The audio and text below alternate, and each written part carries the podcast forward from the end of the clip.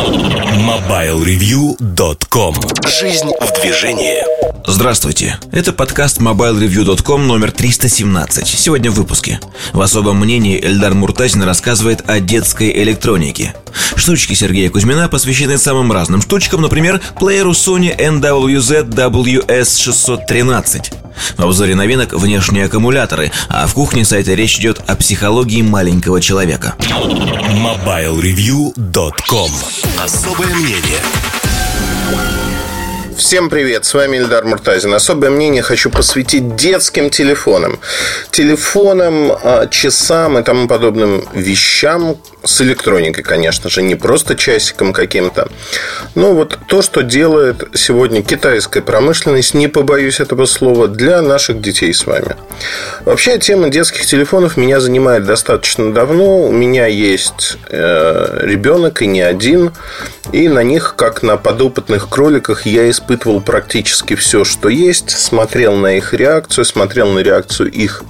Ну, сегодня это уже одноклассников. Раньше одногруппников, э, однокорытников, с кем они в детском саду занимались. Общался с другими родителями, смотрел, что выбирают для своих детей и как решают этот вопрос. Получается все очень и очень по-разному у всех людей. Вообще, э, если отматывать от базовой потребности, почему ребенку нужен телефон? Вопрос сам по себе не лишен смысла а, по нескольким причинам. Если ребенок дошкольник, то есть вот ребенку 2, 3, 4, 5, 6 лет, возможно, а зачем нужен ребенок, ребенку телефон или другой какой-то гаджет? Я не говорю про планшеты, смотреть мультики и тому подобные вещи, потому что они не реализуют одну основную потребность – безопасность. Вы всегда хотите знать, что с ребенком все в порядке. При этом это как пассивная, так и активная безопасность. Что такое пассивная безопасность? А, пассивная безопасность – это то, что вы можете отследить, все ли правильно с ребенком происходит, позвонить, набрать его, чтобы он ответил. Либо ребенок может вам позвонить и пожаловаться, сказать, что у него что-то происходит не так. Конечно, если ребенок умеет говорить, то есть два года он этого не сделает. А, другой момент а, – это вот как раз-таки возрастные вещи. Как мне кажется, телефон ребенку нужен не раньше того срока, когда он начинает уже бегло говорить. То есть, нижняя планка, наверное, от трех 4 лет, не раньше. А, здесь вплотную примыкает другой момент, поведенческий сценарий вообще.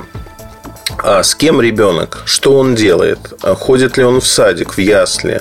Ходит он ну, вряд ли у вас ребенок э, до школьного возраста один ходит по улицам. Это трудно вообразить. То есть, всегда есть бабушки, дедушки, вы, кто его отводит, кто приводит. То есть, ребенок всегда под контролем. Ребенка не выпускают из поля зрения. Он не находится один где-либо. Он всегда под присмотром взрослых. Если это ясли, детский садик, всегда есть воспитатель, у которого есть телефон, и который может позвонить вам при возникновении проблем и четко объяснить, что происходит. Поэтому, в общем-то, я считаю, что ребенку до школьного возраста, как правило, телефон не нужен. За одним исключением, если вы ходите в какой-нибудь дом пионеров, кружки, и ребенка выпускают, чтобы он мог набрать, а, позвонить и сказать, а, что вот я выхожу. Что такое активная безопасность? Активная безопасность – это возможность ребенка оснастить гаджетом, который отслеживает, имеет GPS, либо Location-Based Service, то есть по базовым станциям, и отслеживает, где он находится. То есть на ваш телефон в виде смс, это если старые системы брать, либо как сообщение в программе приходит э, уведомление о том, что ребенок попал в такую-то зону, детский сад, например, или школа, или он вышел из школы и добрался до дома. То есть здесь, э, в общем-то, тоже достаточно все интересно, но выходят различные казусы, потому что в одной из таких систем я слышал о том, что человек зарегистрировал систему школа, и в этой системе система показывала, что ребенок не пришел в школу. На самом деле ребенок, конечно же, пришел в школу. Это была система не очень точная. И когда, э, ну, в конце концов, разъяренный родитель звонил разработчикам и кричал о том, что я облазил все кусты, искал ребенка, а он спокойно сидел на уроках. В общем-то, что происходит? Э, ну, вот происходят такие казусы. Поэтому тут точность определения координат, она тоже играет роль. Но, э, в принципе, если вот говорить о разных устройствах, телефонах для детей, которые создаются, где нет привычных кнопок, есть несколько кнопочек с хрюшками, изображениями папа-мама, они программируются. Это все, конечно, хорошо, но это для самых маленьких. И как показывает практика, наверное, надобность в таких телефонах, она э, вообще минимальна. Минимально с точки зрения того, что для ребенка все-таки это не игрушка. Ребенок не может играть в такой телефон или на таком телефоне, там зачастую даже нет экранчика или экранчик очень маленький. И дети предпочитают обычные кнопочные телефоны, потому что для них это понятно, не надо разбираться. Телефон как бы уже взрослое устройство, и дошкольники их очень любят. То есть берете самый простой э, бюджетный кнопочный телефон. Тут надо отметить еще одну вещь. Очень часто родители переживают за безопасность детей с точки зрения излучения. Телефон излучает, это правда. А, вред не доказан. Влияние, тем более на детей тоже, как влияет, насколько негативно, не доказано. Но здесь есть очень важный момент, а, на котором стоит остановиться. Важный с точки зрения того, что вот обратите внимание, да, влияет негативно, да, все об этом знают в том или ином виде, но э, тут э, такой момент, что большинство, к сожалению, телефонов детских сегодня, устройств детских, которые заявляются как безопасные, они работают в GSM 900 1800. То есть, с точки зрения радиочасти, это достаточно старые телефоны. И если смотреть даже на дешевую кнопку, которая есть, там радиомодули стоят более дорогие. Просто потому, что более массовый рынок. Исходя из этого, наверное, вот кнопка – это тот самый выбор, который для школьников вполне реален, вполне не вызывает отторжения у ребенка, это самое главное. Долго работает, в отличие от многих детских телефонов, которые надо заряжать достаточно часто, потому что там маленькие батарейки. Здесь 5-6 дней вы, в общем-то, можете проконтролировать, сам ребенок контролирует это тоже. То есть заряжает и пытается сделать все правильно. Значит, а, что происходит в школе? Когда дети приходят в школу, первый, второй класс, кнопочные телефоны еще вполне распространены, они у всех практически, и здесь не возникает никаких вопросов. А дальше, ну, социальное общение. Дети, они, в общем-то, наш слепок в той или иной мере, они не глупые, они видят, чем пользуются взрослые, чем пользуются родители. И, конечно же, они хотят взрослый телефон, смартфон, сенсорный телефон.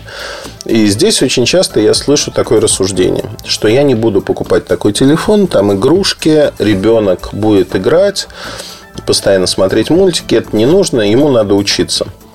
Ну, я не знаю, как в ваших школах. В наших школах э, играть не разрешают. Если дети на перемене даже играют на телефоне, эти телефоны изымаются проходящим учителем. И, в общем-то, дети об этом знают, поэтому они ныкают телефоны, они не достают их в школе. Э, в школе не запрещено иметь телефоны, но запрещено играть в них. Дома, ну, дома это уже отдельная епархия, то есть надо контролировать ребенка с, с этой точки зрения, чтобы он не играл сутки напролет. Дети могут это делать. Но телефон в этом аспекте, наверное, скажем так, ну, не является проблемой. Очень часто продаются детские модели телефонов. Детские модели телефонов, в которых есть, как правило, на Android сегодня, есть некая оболочка, которая ограничивает э, время, ограничивает программы, которые может ребенок. Но, как вы понимаете, это все-таки младший школьный возраст, первый, второй, третий класс. И здесь я хочу сказать, что такие телефоны стоят дороже, чем смартфоны, если вы купите просто аналогичный или даже более мощный смартфон. Поэтому зачастую смысла в них особого нет. Честно признаюсь. Смысла нет. И дополнительный софт, вот отслеживание по GPS, можно поставить на любой Android смартфон сегодня. То есть здесь все достаточно просто. Еще один момент, вот, э, приверженцем которого я являюсь и считаю, что это правильно. Безопасность с точки зрения того, какой телефон вы даете своему ребенку. У нас во втором классе была мама, которая дала э, своей дочке э, iPhone. iPhone не самая последняя модель, но достаточно новая, прошлогодняя. То есть явно это был ее бывший аппарат. И ей подарили новый iPhone, она вот старый iPhone отдала своему ребенку.